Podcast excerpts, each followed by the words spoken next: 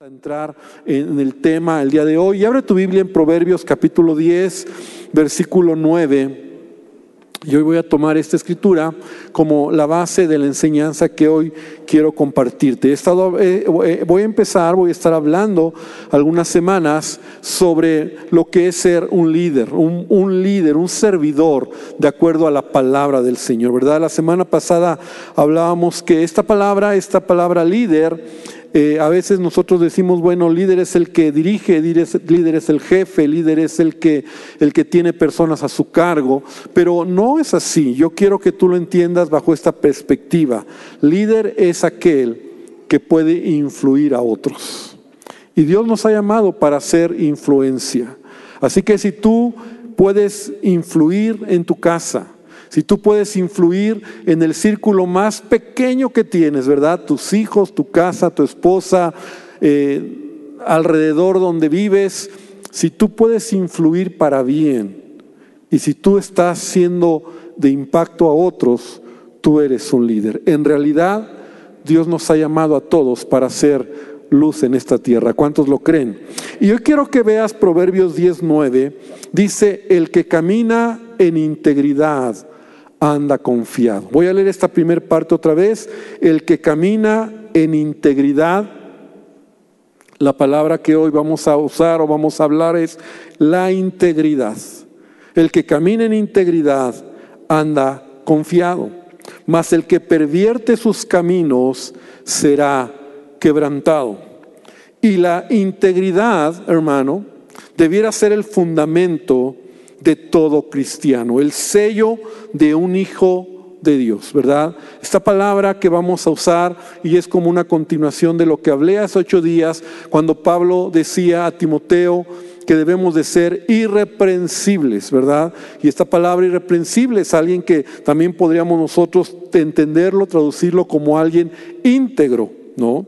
Y entonces esto vamos a hablar el día de hoy, la integridad. El que camina en integridad, dice la escritura, anda confiado. Y quiero contarte, quiero decirte que en los Estados Unidos hay una universidad para los oficiales del ejército que se llama West Point. Yo no sé si tú, has escuchado. Y yo recuerdo que hace algunos años tuvimos un invitado aquí en la iglesia, un, eh, creo que era un teniente que ya era jubilado, que había salido de aquí, de West Point, ¿verdad? Y cuando alguien dice que ha salido de ese lugar, de West Point, en los Estados Unidos, es una persona que, que, es muy relevante, honrada allá en los Estados Unidos, porque esta universidad es conocida por su estricto código de honor. Eso es lo que enseñan. En respuesta a cualquier pregunta, los cadetes solamente tienen cuatro respuestas. Sí, Señor, no, Señor, no sé, Señor, o sin excusa, Señor. Esas son las cuatro palabras o lo que ellos pueden expresar, ¿verdad? De hecho, presentar excusas prácticamente es un crimen. Si un oficial tiene bajo su responsabilidad a un cadete y éste comete un error, el oficial asume el error y siempre se espera que el cadete haga lo mismo. Esto es porque se les enseña lo que es la responsabilidad, el honor, pero sobre todo la integridad en su manera de vivir. Este concepto está tan arraigado con West Point que cuando tú encuentras a un oficial que ha estudiado ahí, sabes que es alguien con integridad y honor en sus palabras. Es increíble todo lo que ellos manejan, ¿verdad? No tengo el tiempo, pero estuve estudiando un poco acerca de esta filosofía, ¿verdad? Que por supuesto es una filosofía, pero tiene que ver con el ejército, tiene que ver con el honor, tiene que ver con la veracidad, tiene que ver con la integridad en sus palabras, tiene que ver con una conducta intachable. Y en la Biblia encontramos hombres que fueron íntegros también. En la escritura encontramos varios personajes, pero cuando yo pensaba en mi estudio en alguien, yo siempre pienso en Samuel, en, el profeta Samuel. Y quiero que vengas conmigo primero a Samuel capítulo 12, versículo 1, porque esta, este pasaje, primero es Samuel 12, 1, Samuel ya está anciano, Samuel ya va a dejar... Eh, va a dejar la responsabilidad de, que había gobernado sobre Israel por muchos años, a un rey que el pueblo de Israel había elegido, que en este caso era Saúl. Pero antes de terminar, mira lo que dice primero de Samuel 12.1. Entonces, y voy a leer la nueva traducción viviente, perdón, nueva traducción viviente. Dice, entonces Samuel se dirigió a todo Israel y les dijo, he hecho lo que me han pedido, les he dado un rey y ahora el rey es su líder. Estoy aquí delante de ustedes, un hombre ya viejo y canoso, y mis hijos le sirven. He sido su líder desde mi niñez hasta el día de hoy, muchos años, toda su vida. Ahora testifiquen contra mí en presencia del Señor y ante su ungido. ¿A quién le he robado un buey o un burro? ¿Alguna vez he estafado a alguno de ustedes? ¿Alguna vez los he oprimido? ¿Alguna vez he aceptado soborno o he pervertido la justicia? Díganmelo y corregiré cualquier cosa que haya hecho. Fíjate la integridad de este hombre. Se presenta frente a todo el pueblo y les dice, si en algo yo les he defraudado, si en algo yo les he fallado, si en algo yo les he robado, si en algo yo he abusado, es el momento. Y dice, díganmelo cualquier cosa incorrecta que haya hecho. Versículo 4, no, le contestaron ellos, nunca nos has engañado ni oprimido y nunca has aceptado soborno alguno.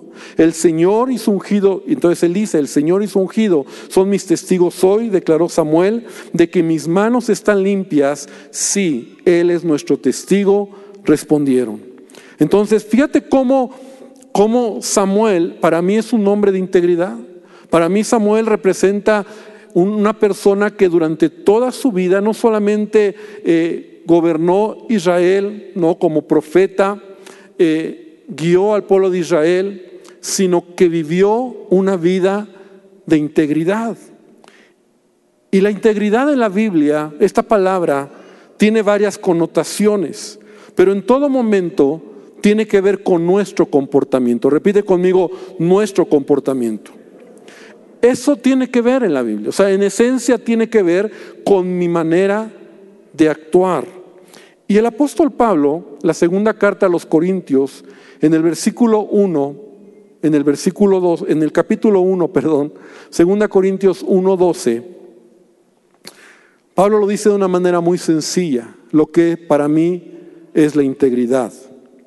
Y Pablo lo dice así, porque nuestra gloria es esta. También es otro hombre que ha vivido muchos años y él dice esto, porque nuestra gloria es esta. El testimonio de nuestra conducta, de nuestra conciencia, que con sencillez y sinceridad de Dios, no con sabiduría humana, sino con la gracia de Dios, nos hemos conducido en el mundo y mucho más con vosotros. Y te lo voy a leer en la nueva versión internacional. Me gustó como dice, para nosotros, el motivo de satisfacción es el testimonio de nuestra conciencia. Nos hemos comportado en el mundo y especialmente entre ustedes con la santidad y sinceridad que vienen de Dios. Nuestra justicia, nuestra conducta, perdón, no se ha ajustado a la sabiduría humana, sino a la gracia de Dios. Pablo está diciendo, mi comportamiento con ustedes ha sido sincero. Mi conciencia está limpia y mi manera de, actuar con ustedes ha sido de acuerdo a la santidad que hay en mi vida, a la integridad que hay en mi vida. Y esto es muy interesante, porque en otras palabras Pablo está diciéndoles a sus, a sus, a sus hijos, ¿verdad?, espirituales, que Él no tiene planes secretos, Él no tiene intenciones ocultas, que Él no manipula a nadie, que sus motivaciones y sus acciones son sinceras. Y todo eso es integridad. Integridad es cuando tu intención es genuina en todo lo que haces. Cuando no hay motivaciones ocultas, cuando no hay conveniencia, cuando no hay hipocresía, cuando no actúas, ¿verdad?, de, manera equivocada. Eso es la integridad. En la Biblia encontramos un personaje que dejó de ser íntegro por conveniencia propia, porque falta de integridad es cuando actúas en, tu propio beneficio, es cuando quieres sacar ventaja de algo que a veces sabes que está mal, pero no te importa. Y lo haces, eso es falta de integridad. Y hay un ejemplo relevante en la Biblia que, que, pocas veces hemos, hemos leído, y, y te estoy hablando del sumo sacerdote Caifás. Y tú dirás, ¿quién es él? El sumo sacerdote Caifás, él fue el responsable de decidir que mataran a Jesús. En el tiempo de Jesús, ¿verdad? Él decidió perder su integridad incitando que mataran a Jesús. Y mira, es muy interesante esta escritura. Está en el Evangelio de Juan, capítulo 11, versículo 47. Si tú tienes tu Biblia de papel o electrónica, abre tu Biblia porque al final, hermano, la palabra es la que nos tiene que hablar esta noche.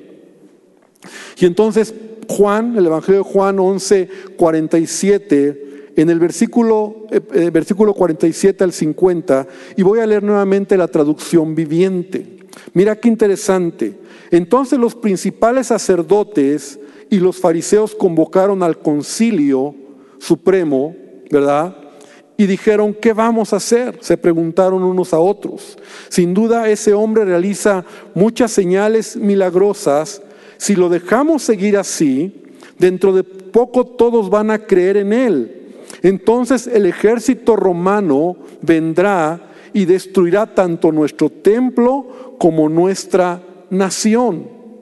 Caifás, quien era el sumo sacerdote en aquel tiempo, dijo, no saben de qué están hablando, no se dan cuenta de que es mejor para ustedes que muera un solo hombre por el pueblo y no que la nación entera sea destruida. Mira qué interesante. Este hombre, Caifás, o este sacerdote, sabía que no era correcto matar a Jesús. Por, de entrada, porque en la ley está prohibido matar a alguien inocente. Pero la razón era esta para ellos. Si Jesús sigue haciendo lo que está haciendo, entonces los romanos van a venir y nos van a destruir o nos pueden quitar el templo y nos pueden quitar la paz que tenemos en este momento. De tal manera que ellos vieron su propio beneficio en ese momento y dijeron, no, es mejor que matemos a Jesús a que vengan los romanos y nos destruyan. Una paz aparente, porque fue al final lo que hicieron, pero la historia nos deja ver que años después el imperio romano llegó con todo y arrasó con Jerusalén, mataron a todos los judíos y destruyeron el templo y todo lo que ahí había. Entonces, el que es falto de integridad está dispuesto a hacer cualquier cosa para ser el beneficiado. Eso es falta de integridad. O sea, cuando tú o yo, ¿verdad? Hacemos algo para nuestro propio beneficio. Para Caifás fue así. Ellos prefirieron una paz temporal que al final el ejército romano entró y destruyeron todo y decidieron matar al que les estaba molestando, al que les estaba eh, provocando conflicto, y en lugar de haber recibido o aceptado a Jesús como el Mesías, como el Hijo de Dios, ellos decidieron matarlo. Entonces, hermano, tú y yo constantemente vamos a ser probados en la vida en nuestra integridad. Repite conmigo, integridad. Ahora repite conmigo, eventualmente seré probado en mi integridad. Y Dios lo va a permitir. Porque sabes qué, Dios, Dios quiere que tú y yo crezcamos, maduremos en nuestra en esta área de nuestra vida. Es decir, y quiero darte algunos puntos hablando de la integridad. En primer lugar, la integridad está asociada con el, con el mantenerse fiel a la verdad de su palabra. O sea, no podemos hablar de, no te estoy hablando de una, solo de un comportamiento moral, sino te estoy hablando de mantenernos fiel a la verdad de su palabra. Es decir, debemos rechazar lo opuesto a la verdad de la palabra de Dios. O sea, mi integridad va unida, va relacionada a lo que la palabra de Dios lo dice. Entonces, lo opuesto a la verdad es el engaño, es el defraudar, es el traicionar, es el hacer injusticia, es el decir mentira. Todo eso es opuesto a la verdad de la palabra de Dios. Entonces yo por eso necesito estudiar, escudriñar la palabra de Dios, porque la palabra de Dios es la verdad que me va a guiar para vivir en integridad. A veces hay cristianos que, que hacen cosas equivocadas porque hacen de lado o porque no conocen la palabra de Dios. Pero la palabra de Dios va, debe de ser mi, mi línea, mi guía, la verdad de la palabra. Mira lo que dice Josué, capítulo 24, versículo 14, hablando de la, de la, integridad, si me lo pueden poner esta escritura, y Josué está diciendo al pueblo de Israel en Josué 24, 14, ahora pues, temed a Jehová, temed a Jehová y servidle con integridad y en verdad. Entonces, la integridad es un asunto de, de, donde yo camino haciendo la voluntad de Dios, haciendo lo que la palabra de Dios me enseña. Y sigue diciendo,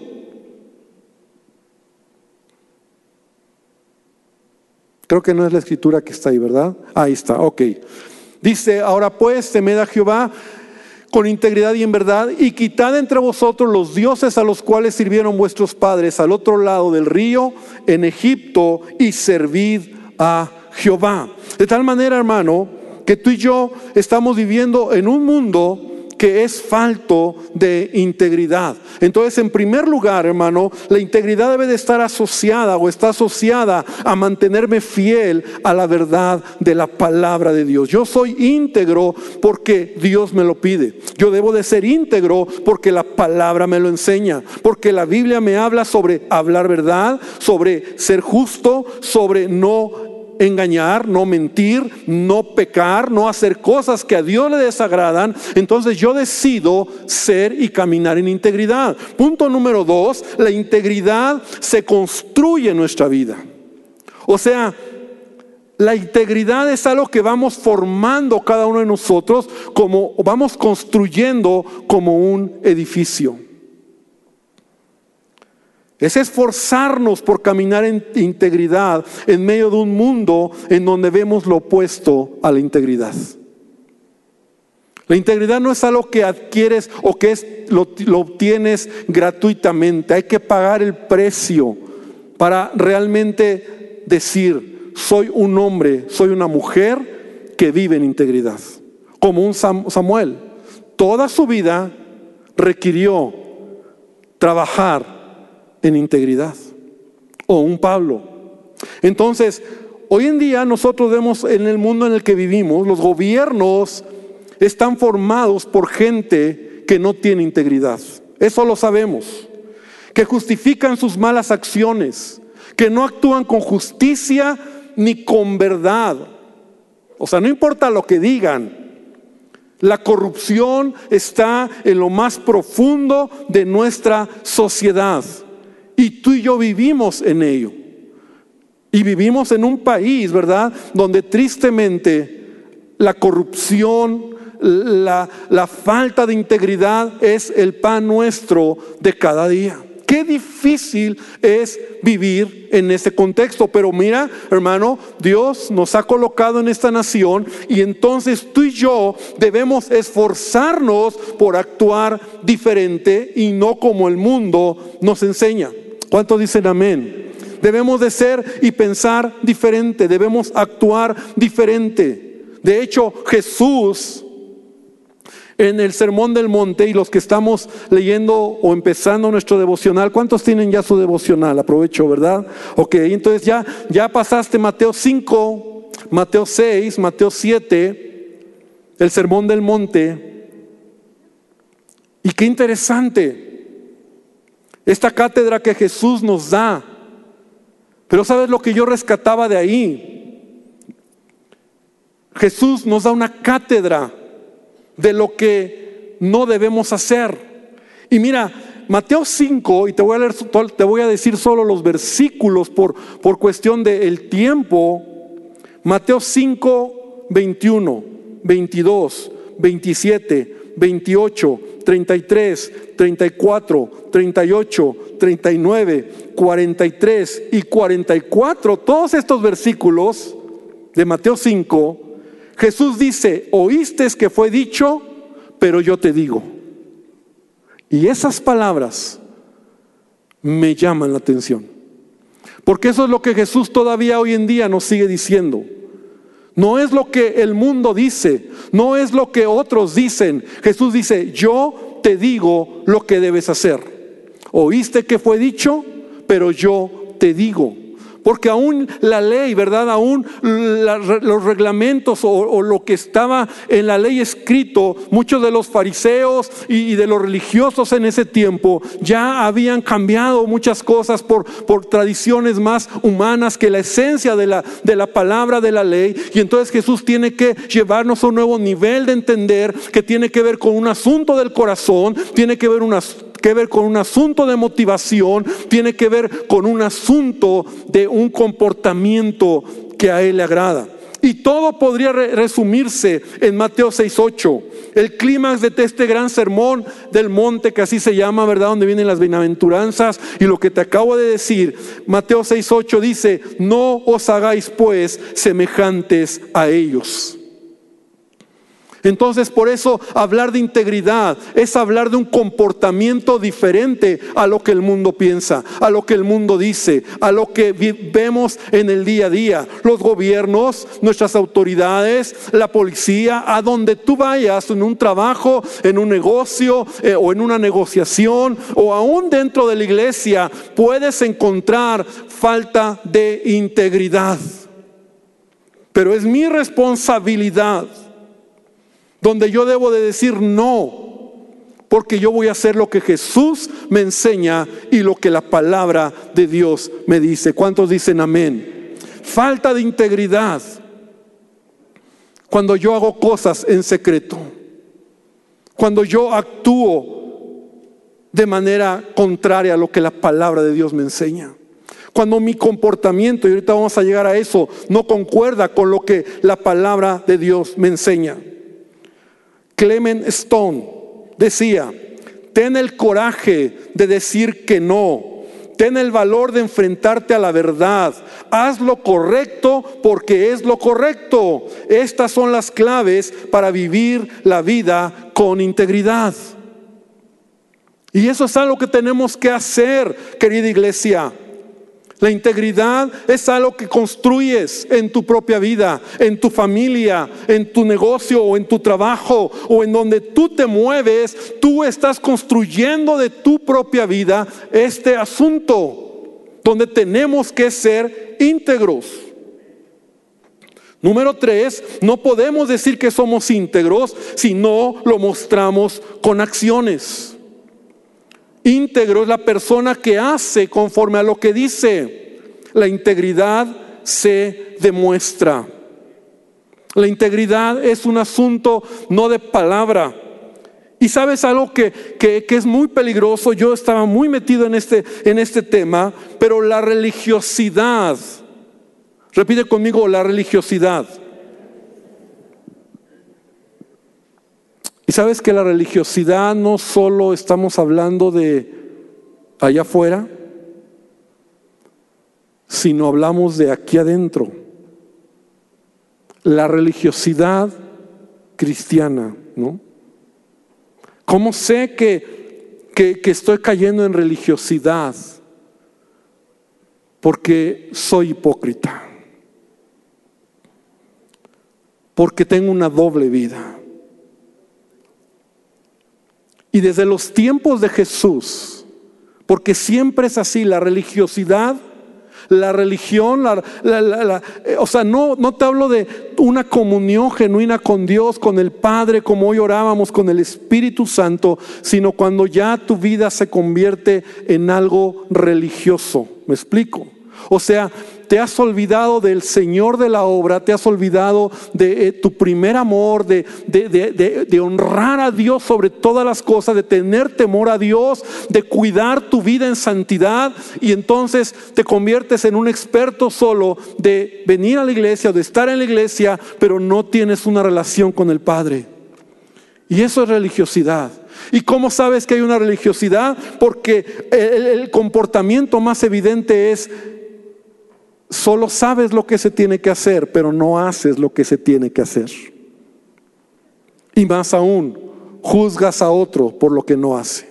Estás más preocupado por lo que el otro deja de hacer cuando deberíamos de ver lo nuestro. Y desde los tiempos de Jesús, mira, desde que Jesús está en la tierra, Él evidenció, y Él lo hemos enseñado muchas veces, ¿verdad? Desde, desde los tiempos de Jesús, Él evidencia la religiosidad de los fariseos, la religiosidad de los saduceos. Es más, les habla tan fuerte que les dice, ustedes son unos sepulcros blanqueados hipócritas, ¿no? Él, él, él, está, si en algo le molesta, ¿verdad? Es eso su religiosidad, solo mirar por fuera, solo la fachada, pero por dentro había, había pecado, había doble vida, había hipocresía, había mentira, había comparación. Eso es religiosidad, ¿no? Y, politiquería y, y tantas cosas. Entonces Jesús en Mateo 23, en el versículo 1, mira lo que Jesús está diciendo. Mateo 23, 1 al 3, y ahora lo voy a leer en la nueva versión internacional.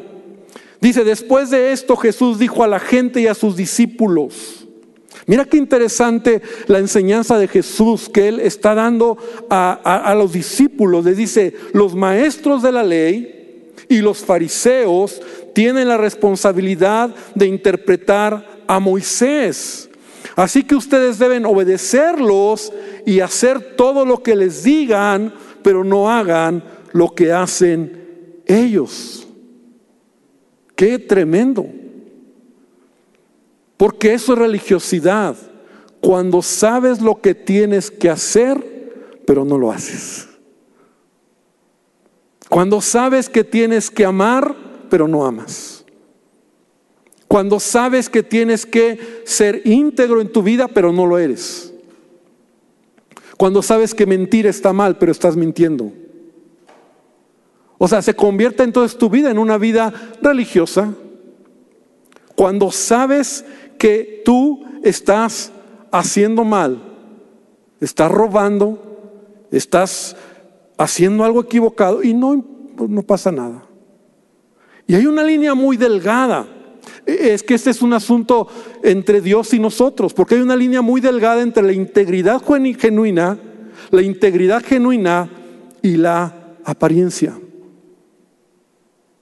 Y por eso muchas veces se caen situaciones o, iglesias incluso conocemos líderes, conocemos personas que dicen, bueno, pues si era cristiano, si era eh, pastor o si era mi líder o, o, qué pasó. Y hay cristianos que acaban decepcionados, defraudados, porque, porque parecía que todo estaba bien, pero no, eh, pero enseñaban lo que era correcto, pero no hacían lo que era correcto. Y, y Jesús eso le hacía chispas, ¿verdad? Si tú puedes ver a Jesús enojado es cuando esto le hacía chispas con los fariseos. Hipócritas, les decía. Entonces nosotros debemos de entender lo que es la integridad genuina. El apóstol Pablo le decía a Tito en Tito 2.7, presentándote tú como ejemplo de buenas obras en la enseñanza, mostrando integridad y seriedad. Que el Espíritu Santo nos habla a nosotros, ¿verdad? Porque, porque la integridad es algo que debo demostrar ante los demás. Yo debo de trabajar, construir mi vida. John Maxwell dice, la imagen es lo que la gente piensa que somos. La integridad es lo que realmente somos. Y de eso te estoy hablando.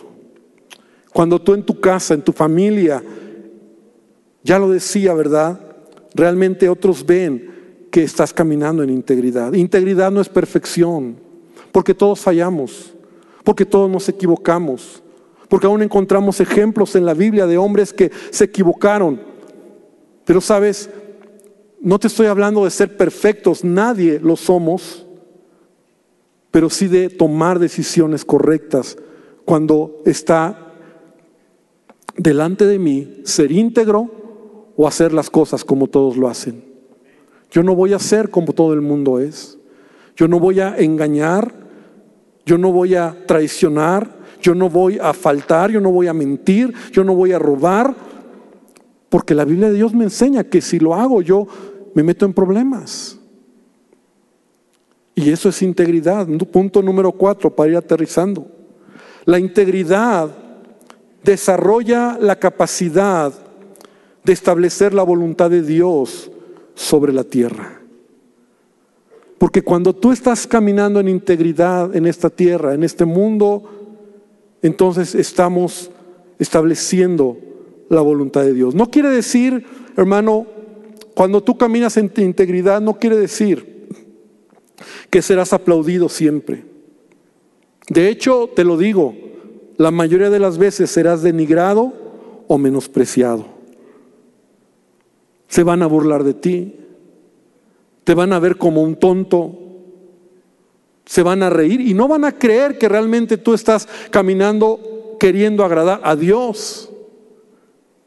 Te lo he platicado alguna vez. Yo me acuerdo cuando eh, te he platicado de este jefe, ¿verdad? Que tuve que tantas experiencias y tengo mucho parque donde poder eh, compartir por todo lo que él me, me enseñó en su maldad, porque él era un hombre que no tenía temor de Dios, no tenía temor de Dios. Al final ya te he platicado que se convirtió, él es cristiano con su familia.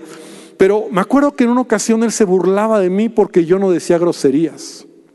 Él era muy grosero, él era, pues era del mundo, pues, para pronto, ¿no? Entonces entre 20 groserías decía una palabra. Entonces un día se estaba burlando de mí y me dice, yo no te creo que tú no digas groserías. Y yo le digo, no. Y entonces me dice, ¿no has dicho groserías? ¿No dices groserías? No. No te creo, me dice. Es más, te voy a decir algo. Y fue donde me... Dice, yo creo que tú no las dices, pero seguro las piensas. Y eso me dejó frío, ¿eh? Porque eso me... No, no, tú no las dices, pero seguro las piensas, nada más no las dices. Yo nunca lo había pensado, ¿no? Me llevó a un nivel como Jesús, casi, casi, ¿no? Pero, pero la realidad es que el mundo te va a ver raro. El mundo no puede creer que, que tú dejes de hacer algo como ellos lo hacen. Pero la integridad, hermano, desarrollada en tu vida, Establece la voluntad de Dios en esta tierra.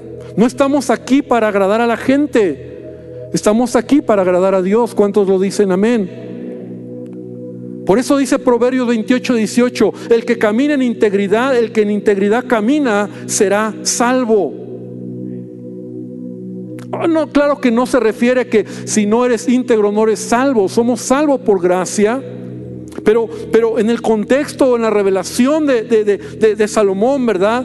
Habla de, tu vida, de tu, de tu comportamiento. Dice más, el de perversos caminos caerá en alguno. O sea, te salvarás, te, te, te librará de cosas porque la falta de integridad te puede destruir. Por lo tanto, hermano, la integridad es una virtud equivalente a la sabiduría. Quien vive así es reconocido por su dignidad y honra.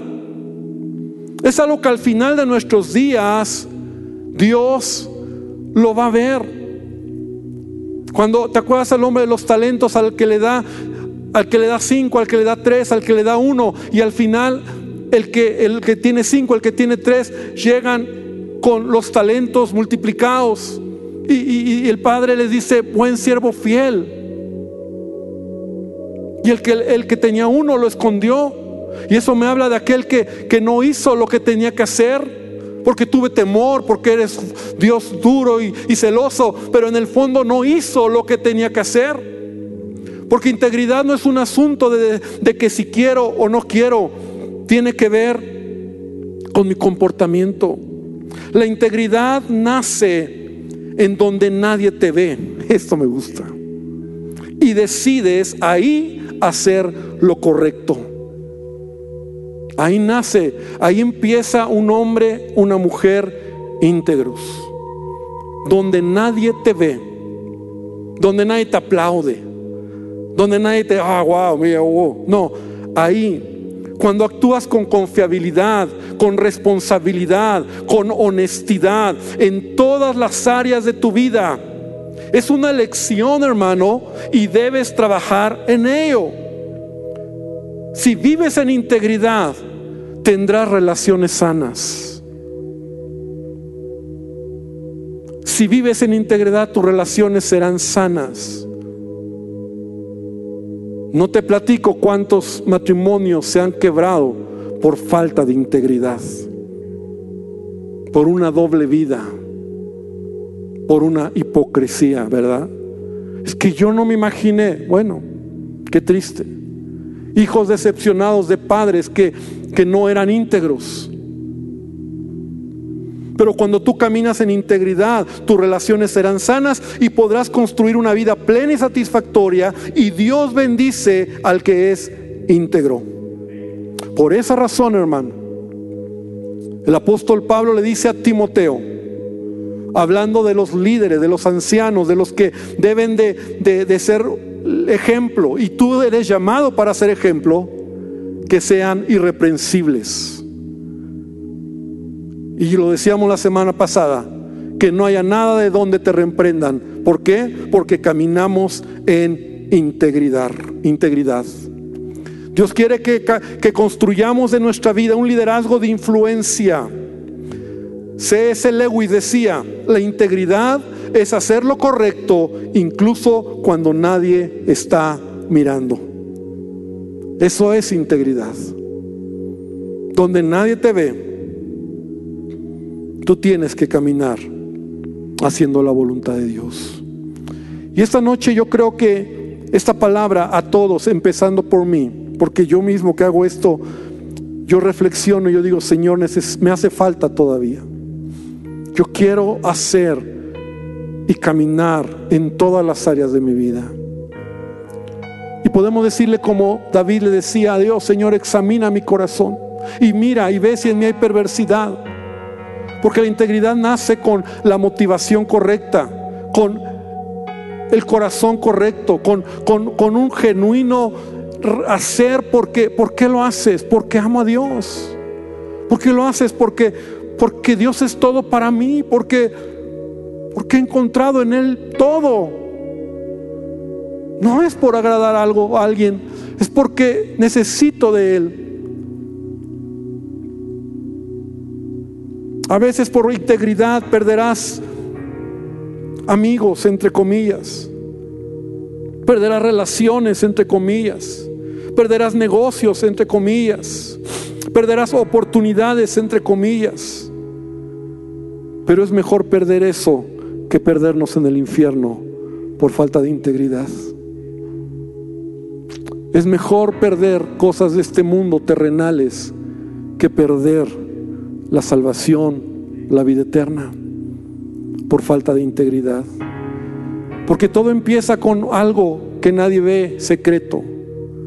Y me ha tocado tristemente como pastor a veces cuando las cosas de gente que sale a la luz porque lo tenían en secreto, entonces dicen, pues no me importa, pues si ya salió a la luz, entonces que sepan todos quién soy yo.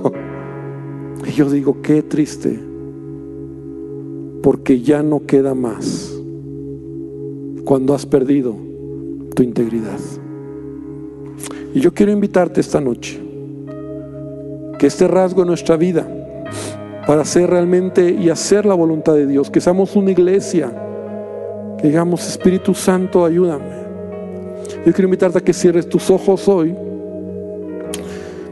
y que de verdad examinemos nuestro corazón en esas áreas donde a lo mejor el Espíritu Santo habla porque Él habla, porque Él incomoda, porque Él nos hace reflexionar. Y tú puedes tener dos opciones. Rechazarlo hoy y decir no me importa. Pero te voy a decir algo. Ya lo escuchaste. O la otra es venir a Él con un corazón humilde y decir, Señor, necesito de ti. Señor, no es fácil porque vivimos en un mundo y en una sociedad muy corrupta. Es parte y qué triste que esto cada día es peor. Los gobiernos, los líderes de opinión, los que tienen una voz abierta a masas, es lo que están enseñando. Como hace ocho días Israel nos decía, los influencers, estos jóvenes que lo único que han obtenido es seguidores y eso les ha hecho ser tan famosos y tanto dinero. Pero en sus palabras, en, sus, en, sus, en todo lo que hacen, no hay temor de ti. Y eso es lo que admiramos a veces. Y eso es lo que miramos. Y eso es lo que creemos que, que tendremos que llegar para entonces ser plenos. Pero ayúdanos, ayúdanos a entender hoy esta palabra. Integridad es influencia, es comportamiento, es amar tu palabra por encima de todo. Y yo te pido que tú nos ayudes. Porque yo sé, Padre, que eventualmente tú pruebas nuestra integridad. Haces un examen cuando pones en nuestras manos una circunstancia para saber cómo vamos a actuar. Y Dios, que podamos recordar esta palabra. Bendícenos, ayúdanos, que podamos cada uno construir nuestra propia vida en ti, en la, roca que eres tú, pero también en nuestras acciones que connoten integridad. Gracias Señor por tu presencia y aún esta noche si hay, hubiera alguien que nos está visitando, que viene por primera vez, yo te quiero decir amigo o amiga, si hay alguien, yo te digo a ti amigo que Jesús te ama y que esta palabra muy bien es para tu vida también. Él desea bendecirte. Lo único que Él está esperando es que tú abras tu corazón. ¿Y cómo lo haces? Diciéndole hoy a Jesús, Señor Jesús, entra a mi vida. Señor Jesús, cambia mi vida. Señor Jesús, ¿cómo sabías lo que estoy pasando? Hoy te pido que me perdones por todo pecado que tomes el control, que me ayudes a hacer las cosas diferente y quiero conocerte. Gracias te damos, Padre. Bendícenos en el nombre de Jesús. Amén y amén. Gloria a Dios. Amada iglesia, que el Señor te bendiga.